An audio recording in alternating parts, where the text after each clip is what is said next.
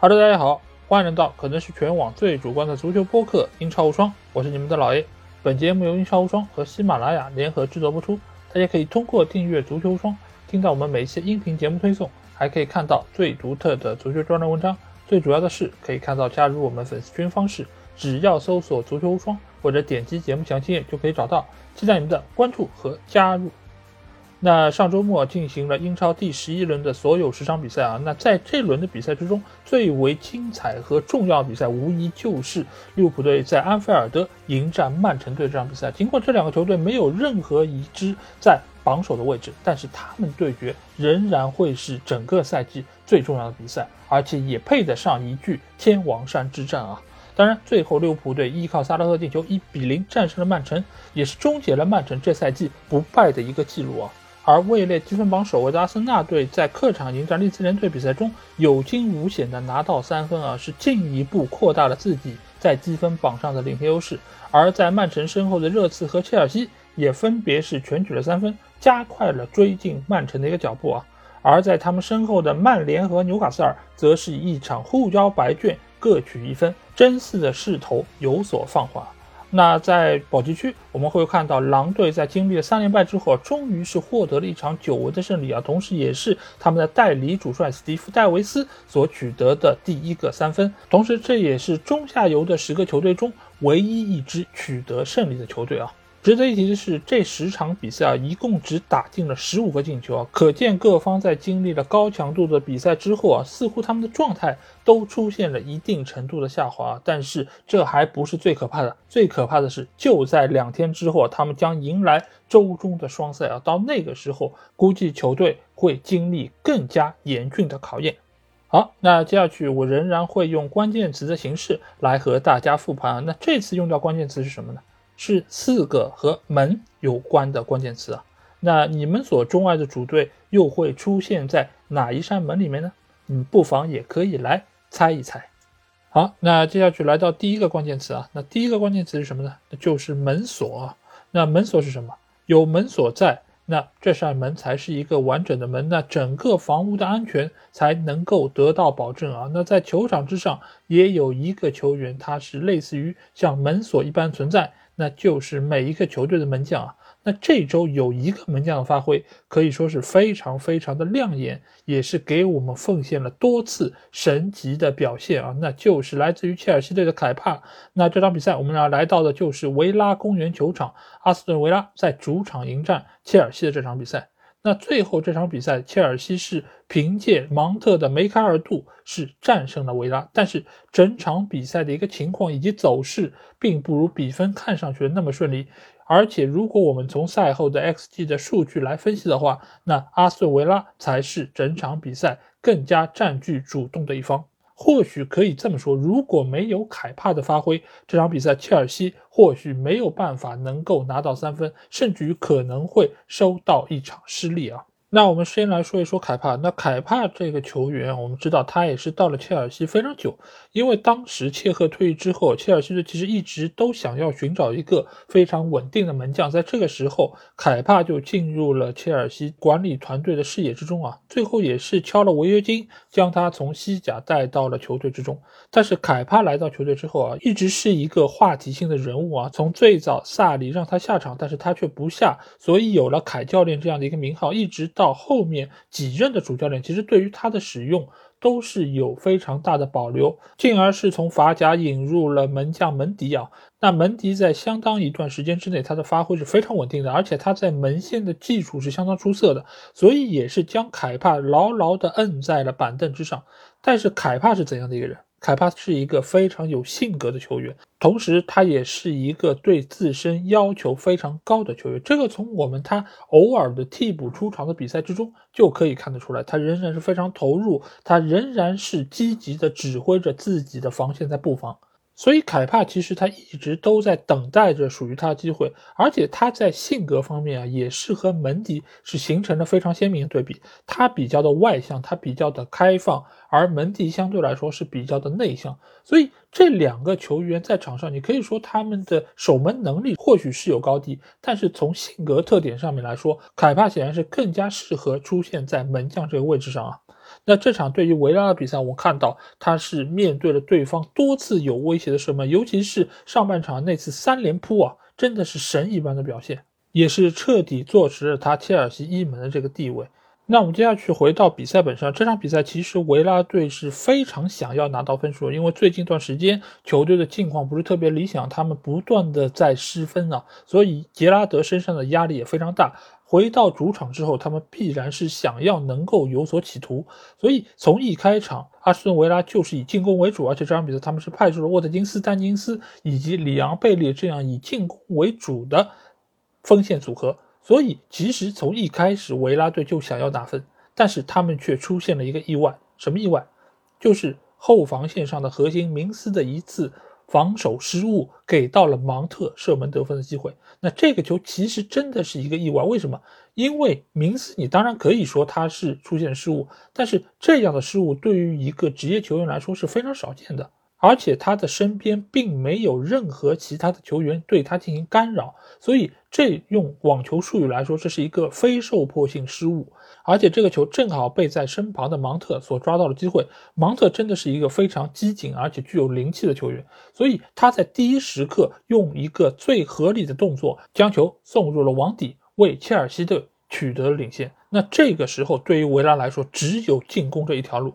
这一幕又让我们想到了上个赛季在这片场地面对热刺的那场比赛，也是在一开场颠丢了一个球，使得维拉队不得不提高自己的一个阵线，围着对方的球门在进攻。而那场比赛，雨果洛里也是如开了挂一般啊，不断在那边高接低挡，扑出了一些几乎是已经要越过球门的射门。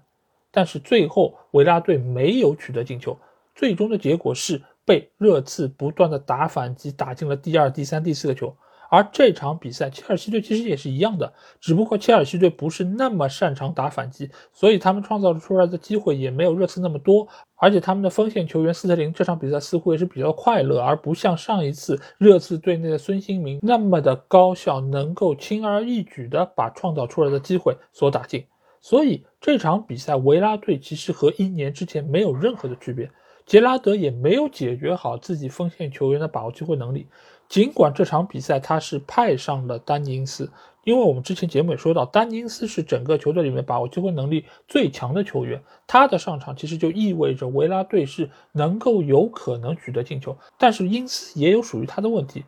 那就是他对于球队防守的贡献相对来说是比较少的，如果派他上场，那对于本方丢球的可能性就会比较大，所以。杰拉德一直对于丹尼斯的使用是比较的保守，但是这场对切尔西比赛，他显然是想要能够取得进球，能够拿下分数，所以他才会排出这样的阵线。而且丹尼斯表现总体来说还是相当出色的，如果不是因为凯帕的神奇表现，上半场那次头球其实就能够敲开切尔西队大门。所以维拉队他的转化效率不高这个问题，如果得不到解决，那球队的一个成绩就很难能够有显著的提高。而且在下半场，他们又是受到了切尔西队迎头痛击，那就是芒特打进的那个非常漂亮的任意球。这个任意球，马丁内斯其实是做出了错误的判罚，他是往右边扑，但这个球在最后阶段有一个往左的旋转，所以使得他鞭长莫及，没有办法做出任何的扑救。所以他从地上起来之后做的第一个动作就是我们非常熟悉的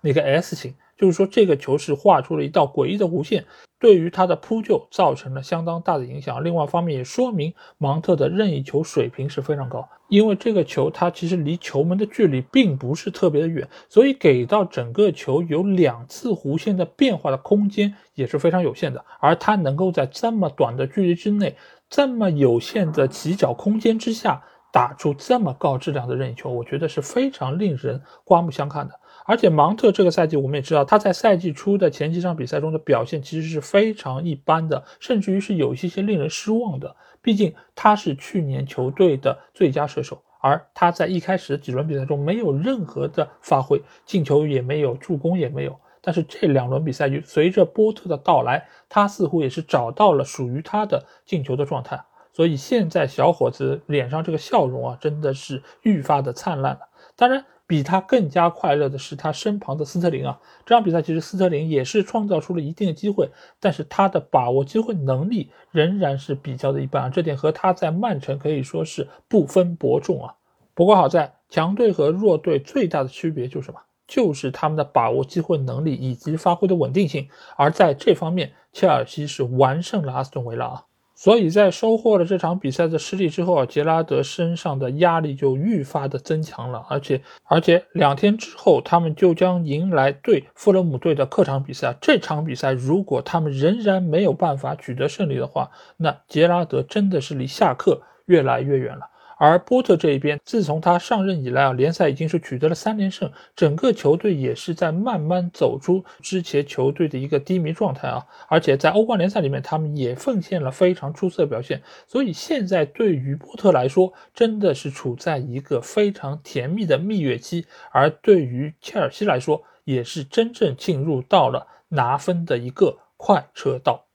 好，那第二个关键字啊，我们来到是门挡。门挡是什么呢？门挡就是在门的背后防止让门撞到墙的这么一个设施啊。那这个设施用来派什么用处呢？就是给整个球队托底的。那这场比赛我们来到就是安菲尔德啊。那在这里利物浦队将主场迎战是曼城。那这两个球队里面谁是那个门挡的人物呢？那无疑就是范戴克啊。那范戴克这场比赛可以说是奉献了他整个赛季最亮眼的一个表现啊！他限制住了现在整个联盟之中最恐怖的一个进球机器，那就是来自于曼城的哈兰德。哈兰德在这场比赛之中颗粒无收，没有打入任何的进球啊！这个对于其他前锋来说可以说是没什么大惊小怪的，不进球就不进球嘛，下场比赛再努力。但是对于哈兰德来说，能够让他不进球。是非常难的一件事情，毕竟联赛打到目前为止，他只有两场比赛没有进球啊，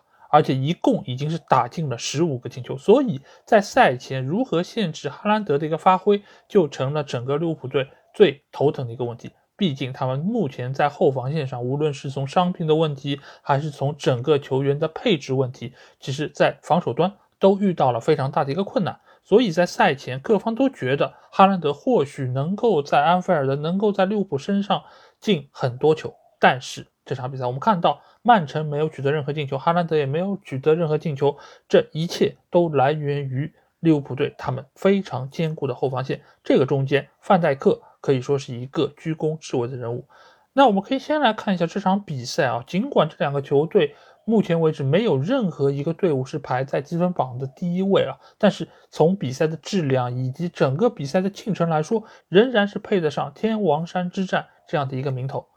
那克洛普在这场比赛之中，他其实做出了一个非常大的改变，是什么？就是他放弃了之前几场比赛打的那个四二四的阵型，而是恢复到了他最擅长的四三三。而且这三个前锋线的配置又是恢复到了以往他们那个小个的阵容，就是说回到了他们上赛季所主打的那套体系之中。而且在中场线，他们也是派上了菲尔米诺，派上了迪亚哥。派上了小将埃利奥特这样一些跑动非常积极，而且在攻防两端都有相当出色能力的球员。所以这场比赛我们可以看成是克洛普对于之前几个尝试的一个拨乱反正，而且从事后的效果来看也是非常非常的显著啊！因为正是依靠了这些小个球员的不断的奔跑，才能够迫使曼城队出现更多的失误，才能够让曼城整个体系得到更大程度的消耗。所以自然他们也就没有将努涅斯安排在先发阵容之中啊。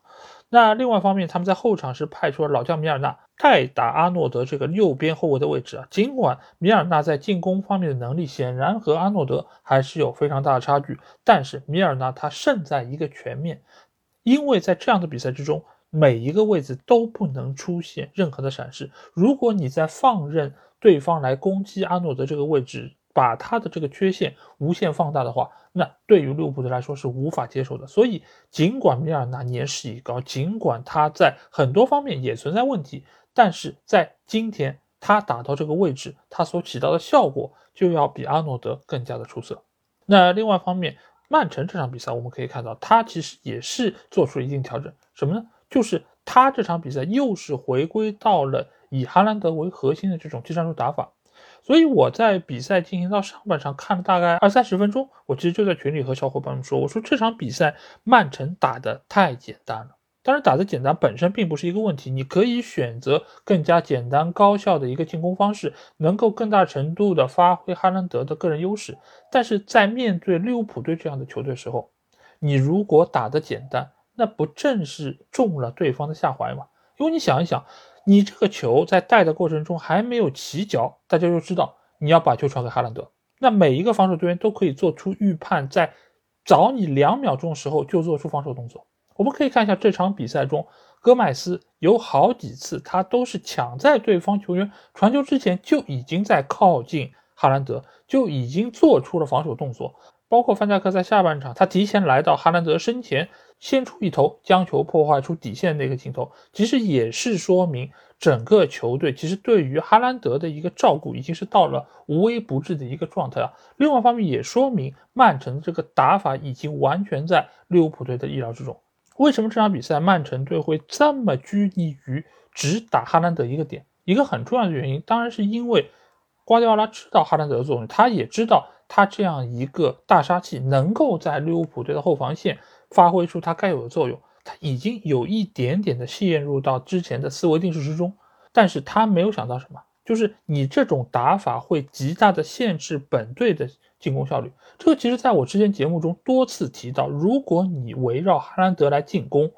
你的整个进攻的丰富程度会得到限制，你对于对方的进攻的威胁其实并没有被放大，某种程度上只有被缩小。你如果面对中下游球队，面对一般的球队，你或许还能够依靠哈兰德个人能力取得进球，赢得比赛胜利。但是你遇到像利物浦这样球队，你遇到一些强队。或者说你来到欧冠之中遇到这些欧洲的强队的时候，你这样的一套打法，对方不要太开心啊！我只要限制住你哈兰德就可以了，我只要切断输送给哈兰德这些球就可以了，对吧？你不是会喂饼吗？那我把你这个饼的快递路线都给封掉了，那哈兰德就无饼可吃了，那你就没有办法进球了。所以这场比赛，瓜迪奥拉这样的一种简单粗暴的使用哈兰德的方式，是他们这场比赛没有办法能够拿分最主要的原因之一。另外一方面，利物浦队这场比赛，他们全员都像打了鸡血一样，给予曼城队相当大的一个压迫，也给到了他们进攻的一个空间。因为我们能发现啊，这场比赛利物浦队其实他的反抢成功率是非常高的。在他能够拿到球权的过程中，他的反击打的也是相当坚决，而且他的多名球员都有这种一脚出球能力，比如说中场蒂亚戈，甚至于他们的门将阿里松啊。因为这些球员他的长传准确度一旦有保证的话，那他中前场这几个球员的个人能力就能够得到很有效的发挥。而且这场比赛萨拉赫的状态我们也可以看得出来，相当的出色。他不只是打进了那个进球，而且他在之前的几次进攻之中，他的射门其实都造成了很有效的威胁。包括那一次被埃德森极限扑救所扑出去的那个球，也是离进球真的只是差之毫厘啊。所以这场比赛可以看成是利物浦队对于曼城队非常有效的一个压制。另外一方面是什么？就是曼城他们在后防线上的凯塞洛。凯塞洛我们知道他其实一直都是一个助攻能力相当强的后卫球员，所以这场比赛自然瓜迪奥拉也会非常倚仗他在右边路的一个发挥。但是凯塞洛有个什么问题啊？凯塞洛在这种强度非常大的比赛之中，他其实是比较容易出现失误的。这场比赛我们也可以很明显的看到，那就是凯塞洛在面对萨拉赫的时候出现了防守的一个明显失误，造成了萨拉赫单刀进球。这个球其实我们可以从几方面来看啊，一方面当然是凯塞洛他防守有明显问题，另外一方面是啊，就是曼城对他单一的进攻手段。这个球之所以能够发动反击，就是由于曼城非常草率的一脚长传，想要吊到哈兰德的头顶，但这个球呢吊高了。直接喂到了阿里松手上，那这个时候曼城队的大多数进攻兵力都在对方半场，所以阿里松一脚长传直接给到了萨拉赫，萨拉赫依靠自己的个人能力倚住凯塞洛之后转身成功，面对埃德森单刀打进，所以这其实就是曼城这场比赛两大问题的集中体现。而且随着利物浦队打进了那个进球之后啊，曼城把整个的阵线是提得更加靠上，所以也给了利物浦队更多的进球机会啊。如果不是因为努涅斯把握机会能力欠佳的话，这场比赛或许在安菲尔德，利物浦队可以赢得一场两球甚至于三球大胜。但是在这个时候，我觉得曼城队还有另外的一个问题是什么？就是瓜迪奥拉在这场比赛中，他居然到最后一分钟才换上了阿尔瓦雷斯。因为我们知道瓜迪奥拉其实是一个轮换的高手，他经常会让 FPL 的玩家根本不知道他这场比赛会排出怎样的阵容。但是现在的瓜迪奥拉呢，他派上了先发阵容之后都不带换的，他这种死操一套阵容打法，居然比孔蒂还要丧心病狂啊！那这些球员在面对利物浦队如此高强度的逼抢之下，他们体能其实早就已经出现了问题。但是瓜迪奥拉他没有做出轮换，为什么？瓜迪奥拉的板凳上，你即便再人员不足，也没有到了无人可换地步啊。他完全可以早一点换上阿瓦雷斯，他完全可以早一点派上类似于像格里利什这样的球员上去冲一冲。但是他没有这么做，他仍然是依靠这批球员在不断的冲击着利物浦队防线，而且这些冲击很大程度上其实都没有收到预先想要那个效果。所以这场比赛，我觉得瓜迪奥拉其实是犯下了一些比较明显错误。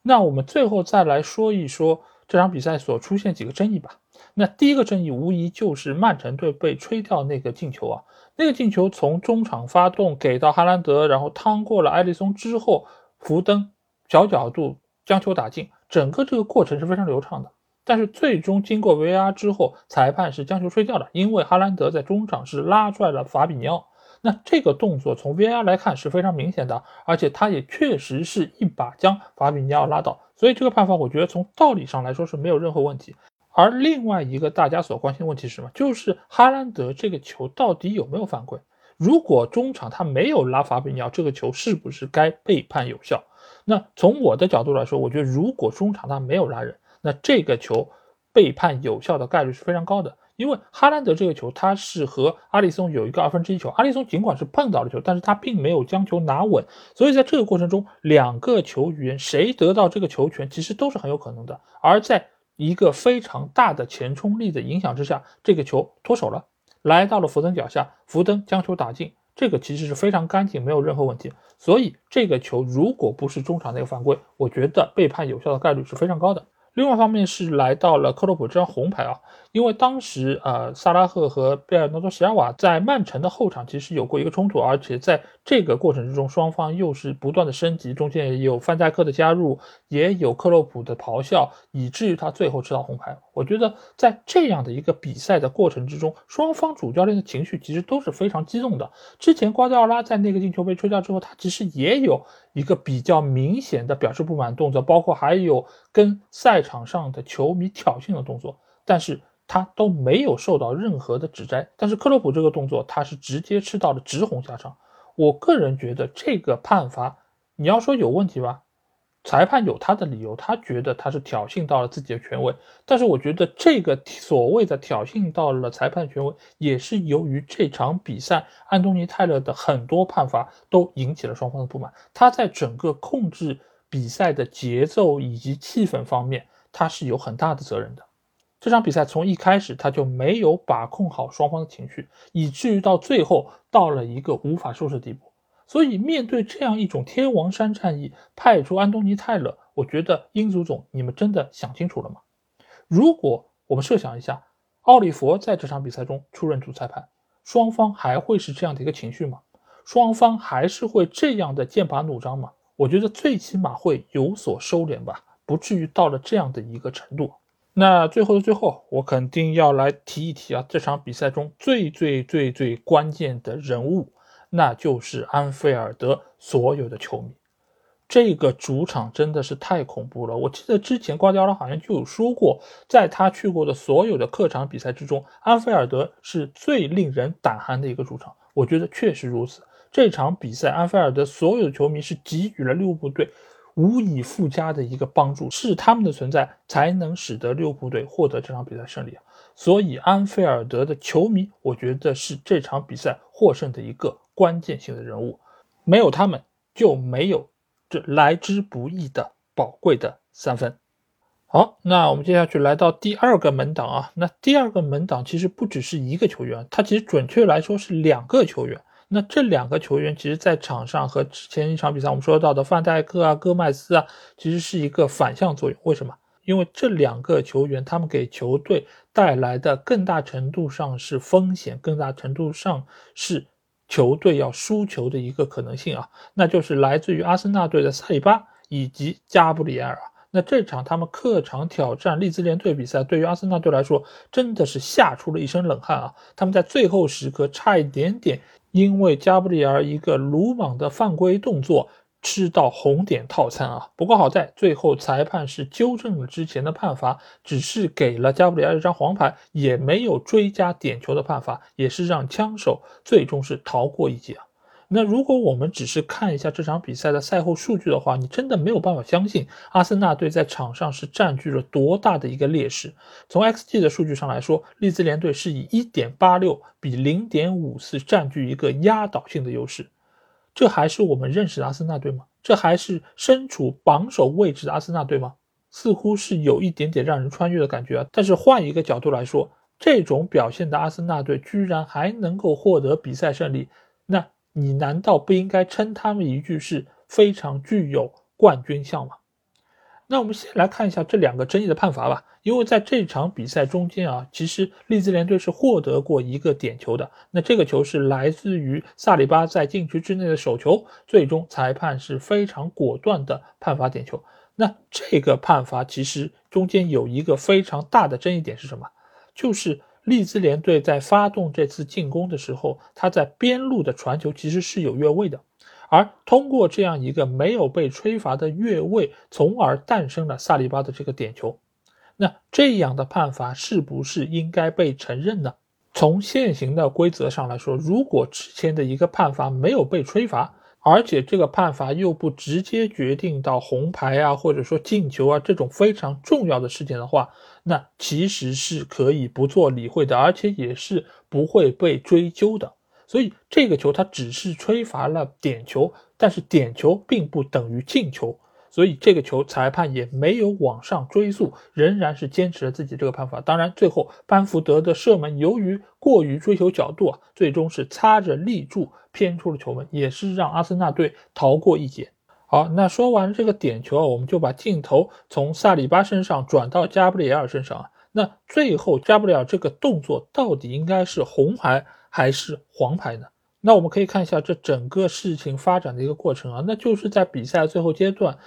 班福德冲入到禁区之内，撞倒了加布里尔，而加布里尔躺在地上的时候，他有一个伸腿蹬他的动作，踢向班福德，而班福德就是倒地啊。那这个时候，裁判和边裁进行了沟通之后，直接出示了红牌。但是在经过 VR 的提醒之后，他再去看了监视器，最终改判成了黄牌。那这个动作到底应该是怎样的一个量刑标准呢？首先，加布里尔伸没伸腿？他肯定是伸腿了。而且这个动作也做出来，他确实是想要蹬踏班福德，但是蹬上了吗？没有蹬实，而只是象征性的做了这个动作，而班福德就倒地了。所以基于这两点来说，裁判觉得黄牌是更加合理的一个判罚尺度。那我个人觉得这个球其实给黄牌是比较合适的，因为首先他并不是那么恶意的想要发力的去踩踏对方。只是象征性的做出这样动作，防止对方再进。这个其实某种程度上就和以前门将出去扑球的时候，他也会把脚伸出去。为什么？就是为了让对手不要直接过来撞自己，它有一个威慑作用在中间。但是这个时候，如果真的有球员上来被门将所踩到，那这个其实确实也是会给予门将一定的处罚。那一般来说就是黄牌警告。所以加布里尔这个动作给黄牌是非常合适的。如果是给红牌，甚至于在追加点球啊，那我觉得真的是过了。因为这个球原本的球权就不在利兹联队的脚下，所以你只是因为这样一个所谓的恶意犯规而追加给利兹联队一个点球，那真的是有一点点越俎代庖了。那在说完了这两个争议的判罚之后，我们来看一下这场比赛两队的一个整体发挥。首先，阿兰路球场一直是一个非常难打的客场啊，所以阿森纳队在来到这边之后，他的整个的打法以及在场面上的一个形式，就和之前几场比赛有非常大的一个区别，他没有办法能够完全掌控住场上的一个局势。因为利兹联队他的这些球员非常年轻，而且他们的奔跑、他们的逼抢，都让整个阿森纳队非常不适应，他们的拿球空间被严重的挤压了。而在这个时候，他只能依靠球员的个人能力。但是这场比赛似乎热苏斯的状态并不是特别理想，他也是浪费了几次非常好的破门得分机会。而另外一方面，利兹联队的阿朗斯其实是给到了阿森纳队非常大的压力，所以枪手在这场比赛中一直打的是非常别扭。但是强队和弱队有一个非常大的区别是什么？就是强队他有球星，球星可以在关键时刻起到关键作用，而萨卡就是这样的一个关键球员。他在小角度的情况下，一脚非常漂亮的射门，将球打入了上角，也是为阿森纳队取得了领先的优势。那这样的一个进球，其实说实话，难度是非常高的。你就算是让职业球员在这样的一个角度打上十脚，其实。能够进一两个就已经是非常不容易了。但是萨卡在这样一个小的角度之下还能够打出这么高质量的射门，本身也是说明他艺高人胆大，以及这场比赛他的状态是相当出色的。而这个球的获得本身也是在意料之外，因为这原本是利兹联队在控球，而利兹联队的罗德里戈一脚莫名其妙的转移，直接被阿森纳队断下，从而诞生了这个反击进球。所以，阿森纳队这场比赛表现可以说是非常非常的一般，甚至于是有一些糟糕。但是，最终他们能够获得比赛胜利也确实不容易。而利兹联队能够在之后创造这么多的机会，一个非常重要点是什么？就是他们在中场的时候换下了罗德里戈，换上了班福德。班福德的上场彻底点燃了利兹联队进攻的一个火力，整场比赛。整个下半场，他们几乎都在围着阿森纳队的半场在进攻，在施压，就是想要能够将比分扳平。但是这场比赛成也班福德，败也班福德。为什么？因为班福德他在下半场确实是创造出了很多机会，甚至于他还打进了一个进球，但那个进球最终被判手球，被吹掉了。那这个其实已经是拉开了班福德这半场比赛倒霉悲催的一个序幕啊。之后我们也知道，他罚丢了那个点球，以及他在最后时刻直接造成了那一幕闹剧的发生啊！但是他做了这么多，唯独没有做的就是进球。所以，对于马西来说，这场比赛的失利是非常憋屈的，因为他们真的是做到了他们能做的一切，他们疯狂的逼抢，把阿森纳队压得透不过气来，他们创造了这么多的射门得分机会，进的球也被吹出来，点球也没有打进，自己的那个丢球还是本方队员的传球失误给对方送上的助攻，你说他的心里能不憋屈吗？而阿特塔也好，以及所有的阿森纳队球员，我觉得在那一刻真的都是松了一口气啊。一方面是这场比赛的获胜来之不易，另外一方面加布里尔也是逃脱了直红的一个判罚，否则在之后的三场比赛中，球队将缺少这样一个后防核心，对他们来说真的是很难接受的一个局面啊！但是足球就是这样一个运动，无论你在场上有多被动。能够进球，能够拿到三分才是最重要的。而对于现在的阿森纳队来说，他还不是那么成熟，他还没有到了能够这么手拿把攥获得比赛胜利的一个程度。但是对于他们来说，现在每一场都能够啃下来，尤其是这样艰难的比赛能够磕下来，那对于球队来说就是一个历练，就是一个成长。而对于阿特塔来说，这也是鞭策球队进步一个非常好的机会啊！那就是和他们说，尽管我们现在是处在联赛积分榜的榜首，但是联赛的征程是非常困难和艰苦的。无论是 Big 六球队，还是像利兹联这样的中游球队，我们都不能够掉以轻心。毕竟联赛征程才刚刚开始，想要最终登顶，这条路还长着呢。好，那接下去我们来到第三个关键词啊，那就是门板。门板是什么？门板是整个门最主要的部分，而且也是整个球队最重要的基石啊。那我们接下去就会来到第一场比赛，那就是在黄泉球场进行的莱斯特在主场迎战水晶宫这场比赛。那这场比赛之中发挥最出色的球员是谁呢？那无疑就是莱斯特的中场核心麦迪逊啊。但麦迪逊我们知道，最近一段时间他的表现相当的好，进了不少球，而且也是现在莱斯特整个进攻的核心球员。那这场对于水晶宫的比赛，尽管双方是零比零互交白卷，莱斯特没有取得进球，但是麦迪逊在场上的一个表现仍然是居功至伟啊！他每一次在中场拿球都能够很有效的威胁到水晶宫队的球门。那为什么他能够这么从容的拿到这么多次机会呢？非常重要一点就是水晶宫队这场比赛所派出的三中场对于他的限制是不够的。那他们其实派出的就是杜库雷、施罗普以及埃泽。埃泽和施罗普相对来说他们是以进攻见长的两个球员，所以他们把更多的兵力是花在了进攻上面。而杜库雷这场比赛，他对于麦迪逊的很多次的拿球其实都没有形成有效的干扰，所以。能够让他这么从容地组织起进攻，当然维埃拉也很快就发现了所存在问题啊，所以在下半场他就用米利沃耶维奇换下了杜库雷，使得自己在中路的防守得到了有效的提升啊。当然这场比赛除了麦迪逊之外，莱斯特还有其他几个球员的表现是相当出色的，尤其是他们在左边路的哈维班斯啊。哈维·巴恩斯这场比赛，他在左路的突进啊，包括内切，其实是莱斯特非常有效的一个进攻手段。而且他这一侧，由于和他对位的是沃德，沃德我们知道是一个岁数相对偏大，而且转身是偏慢的一个后卫球员，所以在这一侧，莱斯特是拿到了多次机会，简单的一次二过一就能够让哈维·巴恩斯非常轻松的进入到禁区之内，从而形成传球或者说射门的机会。而在哈维·巴恩斯的身后啊，则是他们的边后卫球员贾斯汀。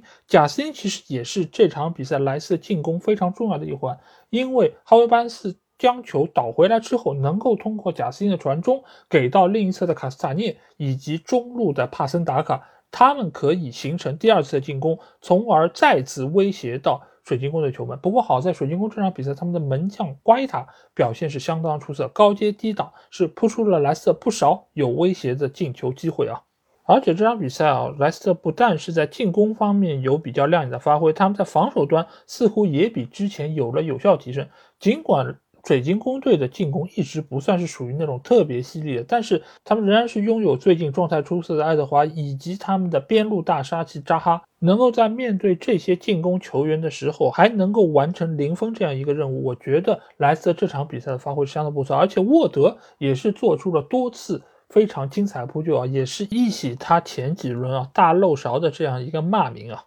但是另外一方面，莱斯特这场比赛尽管是获得了一定优势，但是他们仍然没有获得三分，这个是非常遗憾以及可惜的一点啊。这个我们也在之前节目中说过，现在的莱斯特他的进攻转化效率其实还是比较的堪忧。如果麦迪逊被对方盯死的话，那。莱斯特的进球其实就会出现比较明显问题，你即便是依靠帕森达卡或者说是瓦尔迪，也很难能够对于对方形成有效威胁。如果这个问题不得到有效解决，我觉得今年莱斯特的保级之路还是会比较的艰难，因为他们的防守你也知道是属于比较神经刀的。今天状态好能够零分，明天状态不好又就有可能是两到三个球。如果你在进攻方面没有办法有所作为的话，那他们就很难能够获得比赛的分数啊。所以目前来说，我觉得对于罗杰斯他在进攻方面的一个调教仍然是任务艰巨啊。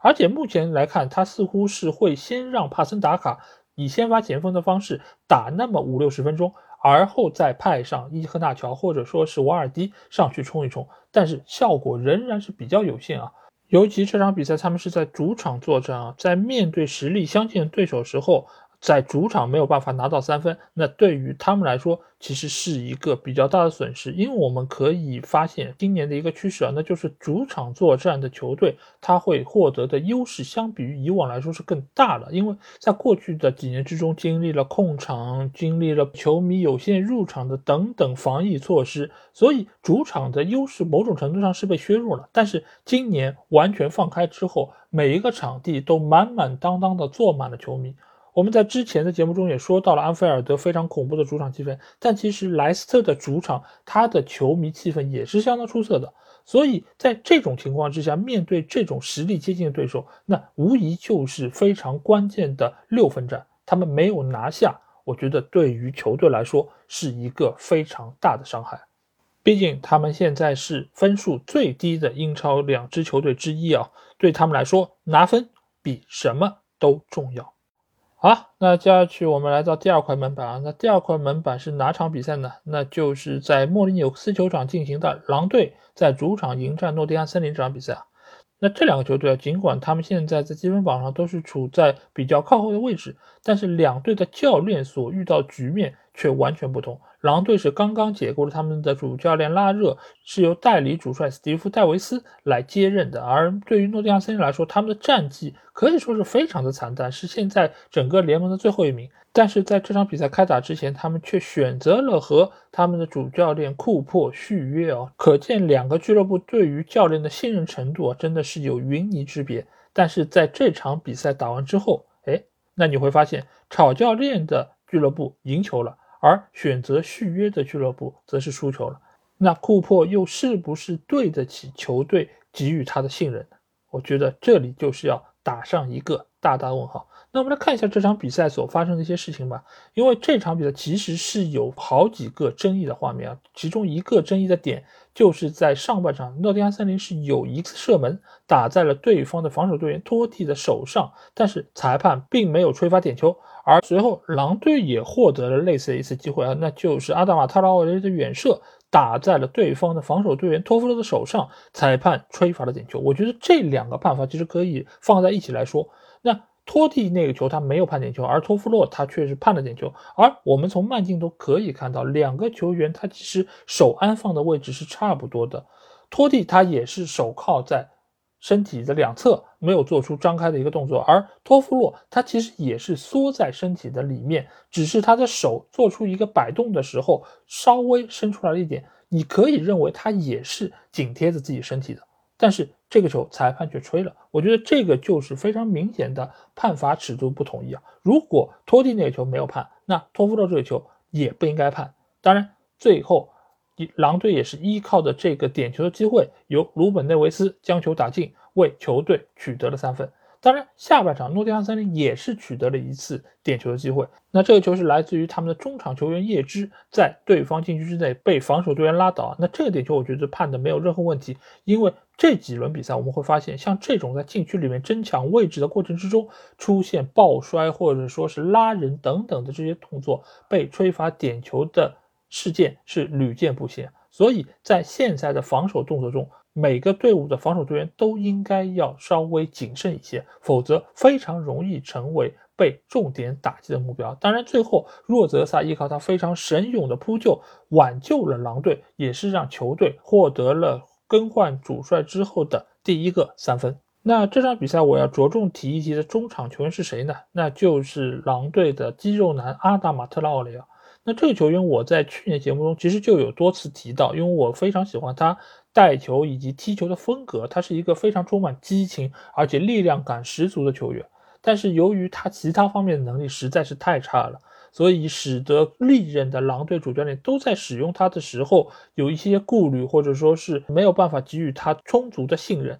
但是在代理主帅上任这两场比赛之中，阿德马特劳雷似乎是得到了更多出场的机会以及更多持球的空间啊，所以在这场对诺丁汉森林的比赛中，阿德马特劳雷可以说是整场比赛发挥最亮眼的球员之一。不但是依靠他的远射制造了那个点球机会，而且他在中前场也有好几次的传球给对方的球门制造了威胁。比如说他在边路起球找到了本方的基尔曼，而基尔曼的头球是砸中了立柱弹出啊。所以现在的阿德马特劳雷不再是以前那个只会闷头瞎带的肌肉男，而是一个知道什么时候将球传出来的一个有头脑的球员。尽管他的传球准确度还没有那么好，但是这种转变本身已经说明他变得愈发的成熟。教练也对于如何使用好他有了一些些的心得。所以狼队如果能够把肌肉男的这方面的潜质得以充分发挥的话，我觉得他们在之后的比赛之中。能够获得更多主动性，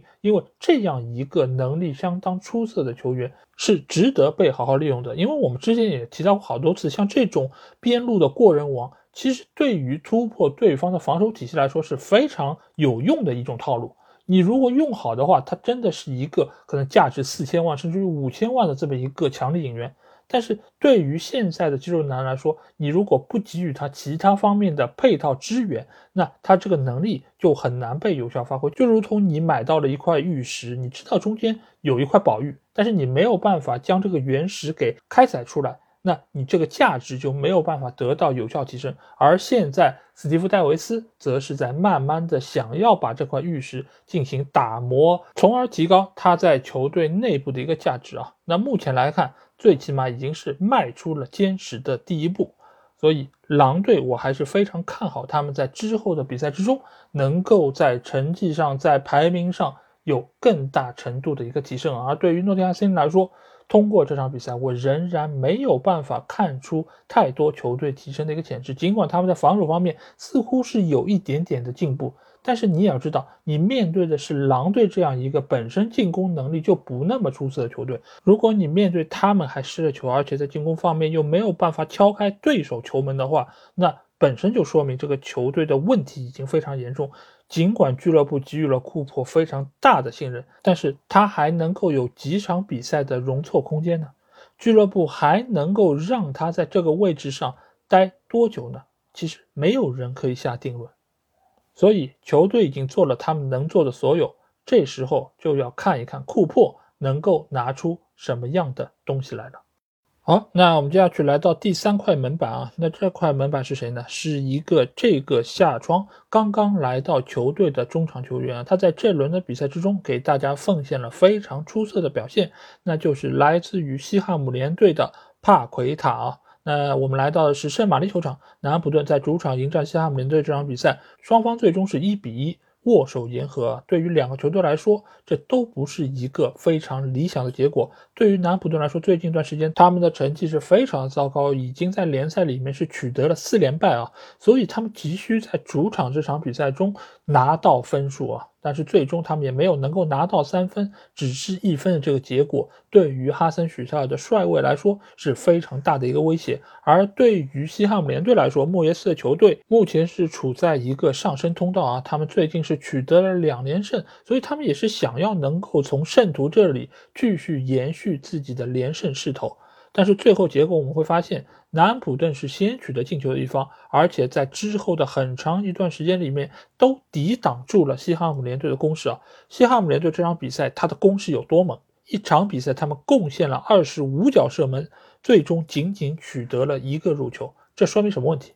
这说明他们确实是创造出了非常多的机会。另外一方面是他们的转化效率真的是太差了。上一期节目我们就说到，现在斯卡马卡和帕奎塔的组合是现在西汉姆联队进攻非常主要的一个手段，两人之间的连线、传球配合确实是非常有威胁。但是斯卡马卡和帕奎塔的射门能力。确实是比较一般啊。相比于西汉姆联队其他位置的那些老球员来说，这两个新援他们的射门靴似乎还没有完全找到。尽管现在斯卡马卡的射门威胁已经比刚来的时候提高了很多，有不少球真的就是擦着立柱出了底线。但是在面对这么多饼的情况下，他没有办法吃进。那对于莫耶斯真的是一件非常头疼的事情。而且这场比赛两人之间的配合确实是非常默契，但是也如同我上期节目说到的，他们和其他球员之间的一个联动还没有被彻底的挖掘。所以你会发现，以前西汉姆联队的那批老球员，他们之间是能够起到化学反应的，而帕奎塔和斯卡马卡是游离于这些球员之外的单独的另外一条线。所以在这两个球员他们没有办法能够产生进球的情况下，西汉姆联队必须要有人站出来。那就是赖斯啊，赖斯这场比赛是接到了本拉赫马的传球之后，在外围拉出了一记圆月弯刀啊，直接是将球打入了死角。这个球也是赖斯本赛季的第一个联赛进球啊，所以他在进球之后也是非常的兴奋啊。同时，莫耶斯也好，以及所有的西汉姆联队球员都在这个时候长出了一口气，最起码他们是取得了进球，能够拿到分数了。但是这场比赛其实西汉姆联队还错失了一个潜在进球的可能性，那是什么？就是在一次角球的配合之中，索切克被对手的佩罗所抱倒，但是裁判没有进行吹罚。如果按照上一场他们对富勒姆那场比赛的一个吹罚尺度的话，这个球一定是一个点球。而且富勒姆这一轮他们面对伯恩茅斯那场比赛中也吹罚了类似的一个犯规动作，但是这场比赛的主裁判他没有判，这个其实就又让我对于裁判判罚的一个统一性啊，真的是提出了非常大的一个意见啊。就是同样的动作，同样的恶劣性质，居然做出了完全不同的判罚。我也相信这个球会在赛后裁判委员会的会议上进行讨论啊，因为这真的就是一个非常明显的犯规，而且他们犯规的地点啊，离最后这个球的落点是非常接近的。就是说，如果这个犯规动作不做，索切克是非常有可能抢到这个球的落点，进而对球门实施威胁的。所以这个球是这场比赛最大的一个误判。当然。另外有一个误判，我觉得也是要拿来说一说啊，那就是南普顿所取得那个进球。这个球其实来得非常的搞笑，因为他是切亚当斯在禁区之内的一个勾传，传到了禁区弧顶这个位置。而在这个过程之中，鲍恩以及佩罗两个人去同时争抢这个球的落点，但是好巧不巧，在鲍恩行进的路线上啊，突然出现了一个黑衣人。哎，这个黑衣人是谁？就是当值的主裁判班克斯啊，这个班克斯其实从名字我们就知道不是一个我们特别熟悉的裁判，所以他其实这场比赛的很多表现都是有一点点稚嫩啊，包括他对于一些关键球的判罚，其实都出现了比较明显的问题。那这个球其实就是中间非常典型的一个代表，就是他的站位是不合理的，他他站到了球员要。夺取球权的一个行进路线之中，造成了对于球员的干扰，而就是因为这短暂的几秒钟的干扰，使得佩罗拿到了球权，而佩罗的射门又是经过了本约翰逊的折射之后进入了网底，所以这个球你说西汉姆联队冤不冤？我说是冤的，一定是冤的。但是西汉姆联队能够怎么说呢？因为裁判在场上，你可以把它看成就是一个立柱，你可以把它看成是一个脚旗杆。所以，如果你在行进的过程中撞到了门柱，从而造成了失误，那这个球你能怪谁呢？你总不能对着门柱来撒气吧？所以这场比赛，莫耶斯从一开始就吃了一个哑巴亏，而在后面的很长一段时间里面，他们都在为这个哑巴亏而在买单。所以我是莫耶斯，我也憋屈啊。尽管上场比赛我拿到那个点球好像是占到了一些便宜，但是你也不用让一个新人裁判在这里让我还这么重的债吧？更何况你还漏掉了我一个应该得到的点球啊！所以我相信赛后西汉姆联队肯定是会和裁判组有非常深入的一个沟通啊。莫耶斯的那双大眼睛估计也会瞪着这些裁判，心里发颤。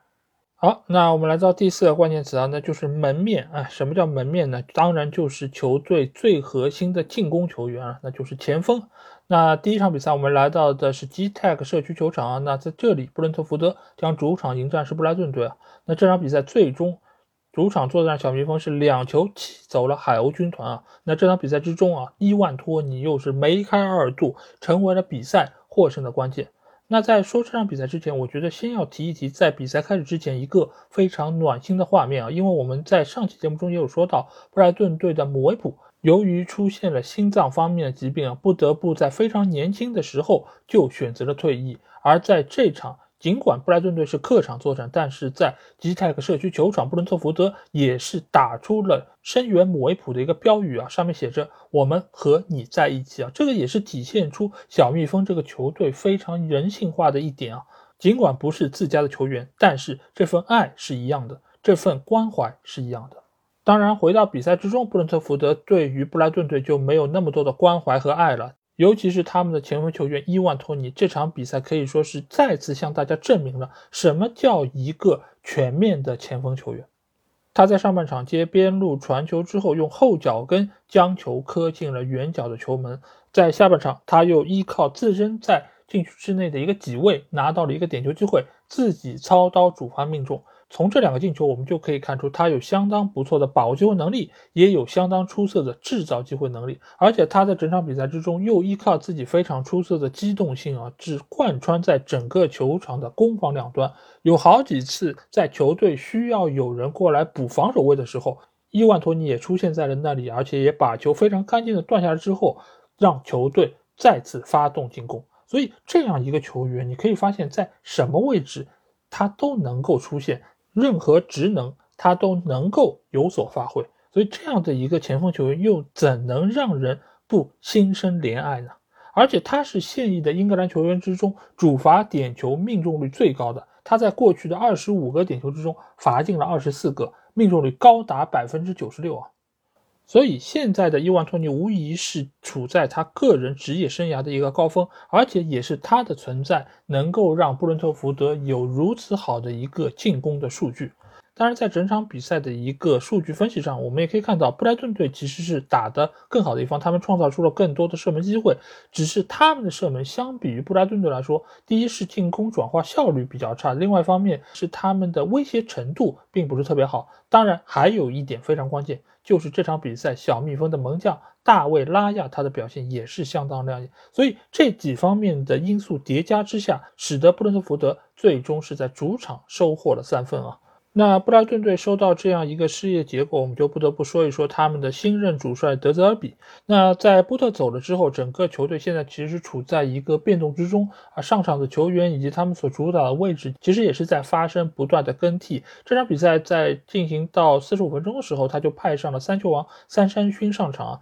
三球王其实在场上，我觉得是一个相当出色的，既能够拿球，又可以实施射门以及组织的这么一个球员。但是他在场上也有属于他的短板，一方面是他的身体对抗条件还不是特别的理想，另外一方面是他也是这种需要足够球权的球员。那目前球队能够给予他的支援还是比较有限。当然，还有一点非常关键的是，他的很多组织进攻没有办法能够完全转化成最后的进球。所以布莱顿队就是属于那种光打雷不下雨的球队。那我们可以看一下赛后的数据啊，他们在控球方面是高达百分之七十五，这是一个统治级的控球率。但是在拿到这么多球权情况下，他们在射门数也占优的情况下，仍然没有办法取得进球。这个尽管是布莱顿队一直以来存在的老毛病，但是在波特带队的那几场比赛之中，我们可以看到布莱顿队其实已经在有效的缓解他们在这方面的问题。但是德泽尔比来了之后，现在整个球队又似乎恢复到了以往那种不怎么会进球的状态，而且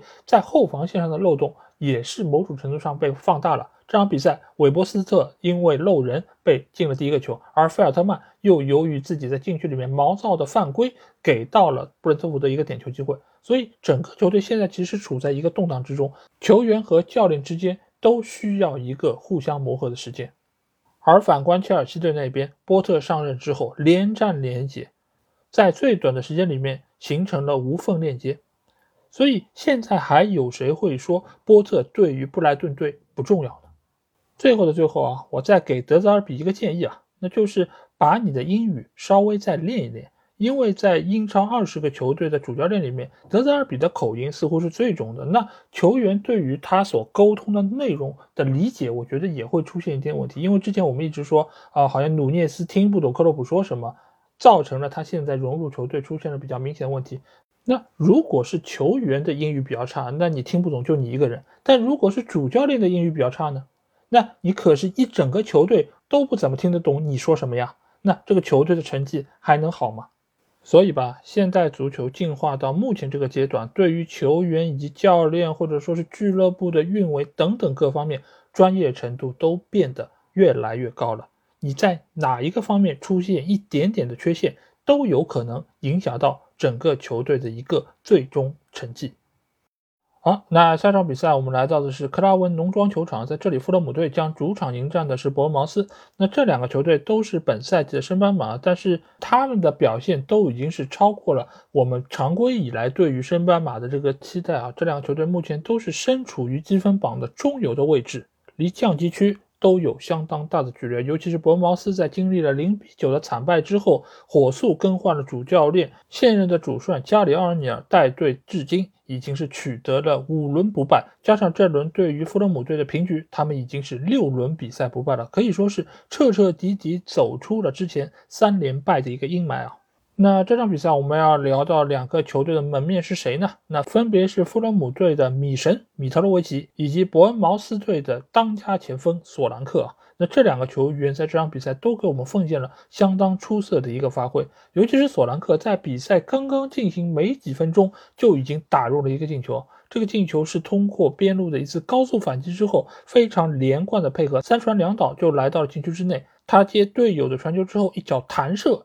直接是将球打入了上角啊，可以说是展现出了相当出色的进球状态，而且在之后比赛中，他也是助攻了队友得分啊，可以说是状态爆棚。而米特洛维奇由于之前一段时间他是处在伤病之中，所以他的缺阵也是给球队带来了一定程度上成绩的不稳定。但是他回归之后，你会发现他的每一次拿球，尤其是在禁区内的拿球，都是对方需要重点看防的。而且你会发现，尽管他身体非常强壮，但是他的拿球的稳定性以及处理球的速度一点也不慢。他在禁区里面的每一次闪转腾挪都有可能形成射门得分机会，而且再加上他射门的稳定性又特别的好，所以在禁区里面你是没有办法忽视这样一个高铁塔的存在。最终他也是通过自己博得的一个点球，操刀主罚命中，替球队扳平了比分。那这场比赛之中，其实是有几个颇具争议的判罚，我们也有听众在评论区留言，希望我可以来点评一下这几个判罚的是与非。呃，那第一个球其实就来到是上半场，里姆在禁区里面拉倒了弗雷德里克斯。伯恩茅斯觉得这是一个点球，但是裁判最终是没有吹罚，也没有去 VAR 那确认啊。那这个球我觉得如果不做出判罚，相对来说是比较正确的。为什么？因为这个球首先里姆的拉人动作并不是特别明显，他只是手臂带到了一下。另外一方面什么？就这个球其实传的本身已经是偏大了，球已经快要出底线了。在这个过程之中，你即便是不拉他，他也是很难将球拿到的。所以某种程度上，你可以说这个球并不在弗雷德里克斯的控制范围之内。那如果是这样两个情况的叠加之下，那不判点球是更加合适的一个处理方式。那第二个球是科万诺进入到禁区之内啊，传中打到了弗雷德里克斯的手臂上。这个球其实我们在上期节目中已经说过，这个球是先弹到了脚上，之后弹到了弗雷德里克斯的手上，所以这个是属于先打到了。未犯规的身体躯干部位再打到手臂，所以这个不算点球，最终裁判也没有吹罚，是非常正确的一个做法。那第三个球就是来到了里姆在禁区里面手触到了球，那个球其实他是在对方索兰克的一个逼抢之下，手手撑地一个。保持平衡的动作，那这种球在禁区里面是不会被吹罚犯规，而且索兰克他也是看到了对方这个手球，所以他也没有提出太大的异议。因为本身你如果是手撑地或者以这种方式来保持身体平衡的话，是不会被吹罚手球的。那最后一个就是勒马尔在禁区里面抱米特洛维奇的那个动作，这个球其实在赛后。马尔科席尔瓦也是说到了，如果上一轮他们打西汉姆联队的那一个佩雷拉的点球被判的话，那这个球也应该被判。那这个时候记者也非常的聪明啊，他问了马克西尔瓦，哎，那就是说你认为上一轮比赛佩雷拉确实是犯规了，对吧？没有问题吧？你上一轮不是还抱怨来着吗？那马克西奥瓦他突然之间觉得，哎，好像自己中计了啊，所以他说，我只是说，如果当时佩雷拉那个是点球的话，那米特洛维奇这个也应该是点球。至于这两个是不是犯规，是不是真的应该判点球，我可没说，是你们自己判断的。那其实我的论调和他是一样的，如果上一次佩雷拉那个在禁区里面的拉转是点球的话，那米特洛维奇这个就更加是了。因为对方的勒马尔是完全抱住了米特洛维奇，尽管这个角球的落点和他们摔倒的位置真的差的还蛮远的，但是犯规就是犯规，你为什么要在禁区里面抱对手呢？所以其实这也是在给其他的防守队员提个醒啊，就是在禁区里面真的要注意自己防守动作的一个分寸啊。你如果像以前，比如说马奎尔什么，动不动就用手去压人家，或者说是抱人家，那真的是很容易在现今的判罚尺度下面吃到点球的判罚。好，那第三个门面，我们来到的是热刺球场，在这里，托纳姆热刺将主场迎战是埃弗顿队啊。最终，热刺是在主场二比零战胜了埃弗顿。尽管这场比赛热刺的胜利，我觉得是大多数人在赛前能够想到，但是如果是看了比赛，朋友一定会对于埃弗顿队现在的防守以及整个球队的一个纪律性和整体性留下比较深刻的印象。因为我们也知道，最近一段时间，埃弗顿队他们在防守方面的成绩是非常出色。在这场比赛开始之前，他们甚至一度是整个联赛失球最少的球队之一啊。那看来，现在兰帕德对于调教球队的防守似乎也是变得越来越有心得了。那这场比赛的门面人物啊，显然是热刺的队长哈里凯恩。哈里凯恩现在已经是成了整个热刺队内进攻方面最值得倚仗的球员。尽管这场比赛热刺也是给了非常多机会给到左边路的孙兴民，但是孙兴民这场比赛似乎他的状态又是出现了非常大程度的低迷啊，所以凯恩这个时候不得不自己挺身而出。除了他打进了自己所创造那个点球之外啊，他在整场比赛中是给我们奉献了非常多次精妙的传球以及射门的机会啊。那比如说在上半场，他就传球给到孙兴民，孙兴民的头球被塔可夫斯基封出，他自己也有过在禁区之内过人之后的射门被皮克福德封出，而且在上半场结束之前，他的那脚精妙的传中也是给到了理查里森，理查里森抢射将球打高出界啊。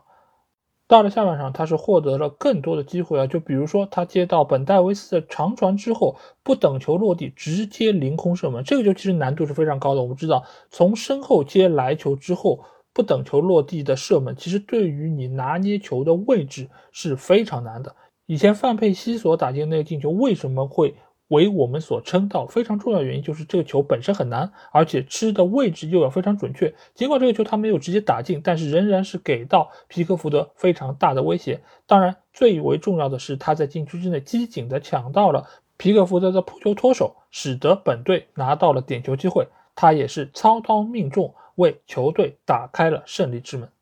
之后他又回撤到中场的位置，策动了本队的第二个进球，最终由霍伊比尔。将比分扩大为二比零，所以这场比赛热刺能够获胜，我觉得哈里凯恩可以说是居功至伟！而且哈里凯恩这也是他最近十个赛季以来前十场比赛进球最多的一次啊，一共是打进了九个进球，平均每九十八点四分钟就能够产生一个进球，所以可见今年哈里凯恩他本人的一个状态是相当出色。另外方面还有什么？就是球队所给予他的支持，我觉得也是无比空前。当然，另外一方面，你也可以说其他球员他们把握机会能力似乎是有一点点欠佳，尤其是孙兴民这场比赛又是挥霍了好几次的机会，否则的话，哈里凯恩或许在助攻数上还能够更多一点。当然，热刺也有属于他们的坏消息啊，那就是理查里森在比赛中受伤下场啊。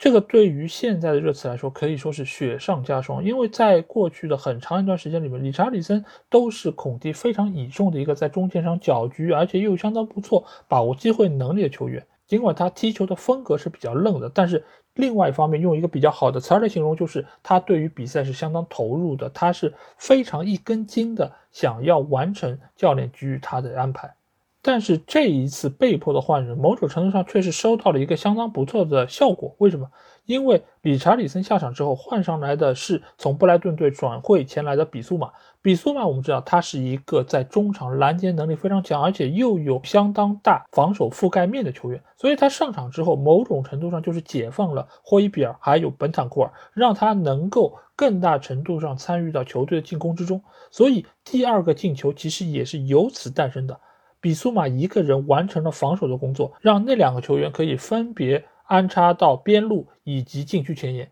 所以，比苏马的上场，我觉得是这场比赛孔蒂的另外一个重要的发现。而对于埃弗顿队来说，这场比赛戈登没有办法上场是一个非常大的损失，因为这相当于是使得埃弗顿队在前场的进攻少了一个非常重要的持球点，还有终结点。这个也是让埃弗顿这场比赛没有拿到太多射门机会非常重要的原因。当然，另外一方面也是由于热刺他们现在的防线还是组织的非常的严密，再加上身前有那么多防守出色的后腰球员坐镇，给到埃弗顿队持球的空间确实是比较有限。再加上这场比赛几个他们在前几轮发挥出色球员，莫派也好，伊沃比也好，都没有发挥出他们。该有的实力啊。所以埃弗顿队在这场比赛中根本就没有拿到太多威胁到洛里的机会。那在比赛的下半场，卡尔维德卢因在经过了几个月的伤病困扰之后啊，终于是重新回到了赛场之上。但是由于是刚刚重返赛场，所以他个人的一个状态还是比较的平平啊，也没有给到热刺更大程度的威胁。所以最终。他们也是不得不吞下两球落败的这么一个苦果，但是对于阿斯顿队来说，我觉得卢因的回归是一个非常大的收获，这个使得他们在中前场能够有更多的变化可以打出，而且卢因他本身又有非常出色的身体条件以及把握机会能力，如果他能够在以后的赛场上保持一个健康的状态，我觉得对于阿弗顿队来说，就如同是增加了一笔八千万的巨额引援啊，因此。埃弗顿队的未来还是非常值得大家的期待。好，那接下去我们来到第四个门面啊，那这个也是我们这期节目最后的一场比赛，那就是在老特拉福德球场进行的曼联在主场迎战纽卡的这场比赛啊。那现在曼联的门面是谁呢？那自然是在最新一期的金球奖的评选中位列第二十位的 C 罗。尽管现在他是位列第二十，但是在历史的长河之中，C 罗也是曾经五次获得过金球这样一个荣誉啊，所以他也是现在曼联当之无愧的门面。那在这场对纽卡的比赛之中，我们的罗先生他也是有非常多让人印象深刻的点啊，那我们一一来说。首先，这场比赛由于马夏尔的伤病以及周中要打热刺这场非常重要的比赛，所以拉什福被安排先在替补席上观战啊。那自然，我们的罗先生就首发出场啊。那纽卡这个队伍其实一直都是罗先生非常喜欢的队伍，为什么？因为他在英超的第一个帽子戏法就是在纽卡的身上拿到的。所以见到这样的一个对手，他自然是满心欢喜啊，是想要能够复制在非常多年前那样的一个良好的状态啊。但是最终结果我们也看到，这场比赛 C 罗最终是没有能够如愿，而且在七十多分钟的时候，他也是被拉什福换下。在换下的时候，他也是一脸的不高兴啊。回到替补席上，也是在那边生着闷气啊。那我们来看一下这场比赛，曼联到底打的怎么样？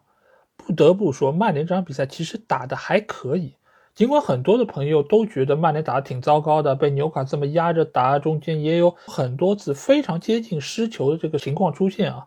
但是我不得不说，这场比赛曼联还是有一些让我欣喜的地方。一方面是什么？是曼联在中场的抢劫比以往来说要硬了很多。这场比赛曼联有非常多次的中场抢劫成功，从而能够直接在中场的位置形成反击的态势。而且在这些反击的过程之中，曼联是拿到了好几次前场多打少的机会，这种在以往的曼联比赛中是不常见的。也可以看出，现在滕哈赫对于球队的调教，使得中场的拼抢程度比以往来说是有了很多进步。但是呢，有了这么多的机会，有了这种以多打少的情况，你能不能把握住呢？你能不能将它转化成进球呢？那显然，现在的曼联队还是有比较大的问题啊。一方面，我们可以看到桑乔在这场比赛中表现就比较的一般，他在边路的持球、推进各方面，相比于另外一边的安东尼来说是有比较大欠缺。安东尼，你可以看到他拿球时候是比较自信的，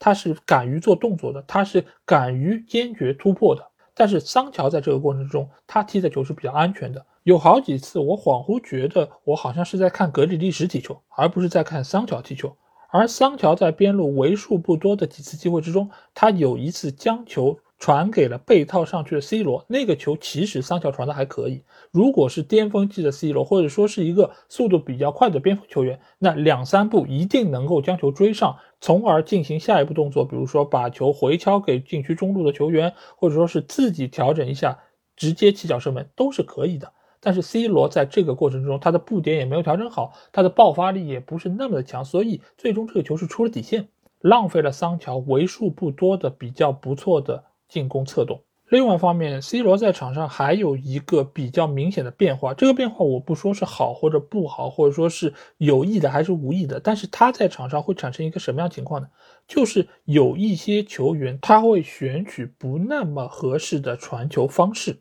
来给 C 罗喂球。这中间一个非常明显的代表就是上半场安东尼有一次持球推进，他其实有更好的机会传给禁区前沿的球员，但是他没有传，他非要传已经在禁区里面被两个防守队员包夹的 C 罗。这种球我不想去点评他到底是不是有意为之，但是最起码这不是一个特别合理的传球路线，而这样的传球在整场比赛中不止这一个。当然，我也可以理解滕哈赫首发 C 罗这个目的啊，因为目前曼联在可使用的球员方面是比较欠缺的，尤其是在锋线这个位置。在下一轮的比赛中，他们还将面对热刺的一个挑战啊，所以对于曼联来说，这场面对纽卡的比赛就需要对于某些位置做出有针对性的轮换。那比如说这场比赛埃里克森也没有上，就比如说拉什福德被安排在了替补的位置啊。但是即便如此，这场比赛曼联也不该。没有取得进球啊，所以你会看到从上到下这些球员他们的心态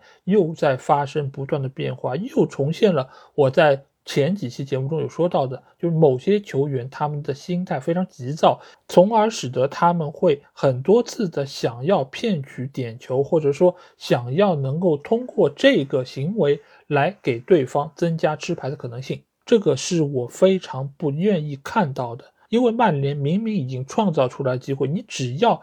好好的把它把握住，把它打进就可以了。为什么要在这种事情上花这么多的心力，花这么多的时间，不断的去尝试呢？你如果遇到一个比较刚的裁判，比如说像奥利弗这样的，他真的是有可能直接给你黄牌的。我真的是希望球员可以把更多的精力留在比赛本身，而不要把太多的精力放在这种所谓的足球智慧之上。那这场比赛之中有一个最大的争议点，也就是 C 罗从波普脚下抢到球权，从而实施射门的这样一个镜头。那这个球其实也在赛后引起了非常多的争论啊！很多人说啊，C 罗这个是合理使用规则啊，将球打进了应该是被判有效的。那有的人说这个球明明人家还没有开球，你怎么能够去抢呢？那我觉得这个球啊，就是这场比赛曼联的一个缩影是什么？就是总想着要通过一些。正规比赛手段以外的方式来取得进球。首先，这个球是纽卡斯尔联队的任意球机会，裁判试吹了哨，但裁判的哨声代表什么？代表就是你可以开球了。在哨声响之前，你球开出来都是无效的。所以这个哨声只代表你可以开球，但是这个球什么时候算开出来？理论上来说，球员应该是要用手摸一下球，把球摆定。意味着我是打算要开这个球，把这个球踢出去，这个球才算是进入了运动状态。而在过往的比赛中，不少球员会选用一个比较简易的方式，那就是直接用脚踩一下球，把球开出去，那就算开始了。如果双方不提出异议，那就是按照这个方式来进行。但是，正规来说，你还是要确认一下这个球到底什么时候算正式开出来。而那个球，裁判确实吹了哨，而后卫球员也确实要把球给到波普。那给到波普代表着两种含义：一个含义是什么？就是我这球开出来了，你去拿球；第二个含义是什么？波普，你来开这个球。而在这个中间，没有任何球员用手去碰过球，所以这个球开没开出来，谁说了算？当然是纽卡的球员说了算。当然是裁判的认定说了算，而且从最后 C 罗吃到这张黄牌，也可以体现出裁判认定纽卡并没有将球开出来，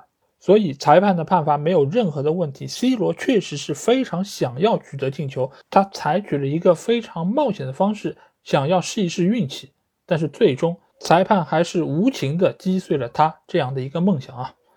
那我们再来说一下纽卡这场比赛表现吧。纽卡其实这场比赛打的是非常的稳扎稳打，他们确实知道自己在客场作战是非常不利的，而且在中场的硬度啊以及控制程度上，他们也没有占据明显优势，所以他们从一开始就是主打小快灵，他们就是从曼联的后场就开始进行逼抢。所以你会发现，有很长一段时间，曼联的后场其实对于这种逼抢是展现出了一定程度的不适应。尤其他们这场比赛是派出了卡伦威尔逊。那卡伦威尔逊是怎样一个球员？他是一个非常会钻营的球员。以往我们说啊，前场有一个搅屎棍是非常好用的。但是你要知道，当一个搅屎棍他的把握机会能力还非常强的话，那就非常可怕了。而且这场比赛在威尔逊的身边还有另外两个搅屎棍啊，那就是墨菲还有阿尔米隆。那这三个球员在前场就给到曼联队非常大的一个压力，更不要说他们身后还有乔林顿，还有吉马良斯。那这几个球员的共同施压之下，曼联队的防线其实就出现了一定程度松动，包括乔林顿在上半场有两次击中门框的一个情况啊。那这一幕当时真的是惊出了我一身冷汗啊！毕竟这场比赛也是德赫亚的一个纪念之战啊，所以或许老天也是给点面子啊，说来这个球就不用你自己动手了，我就替你给他挡出来了。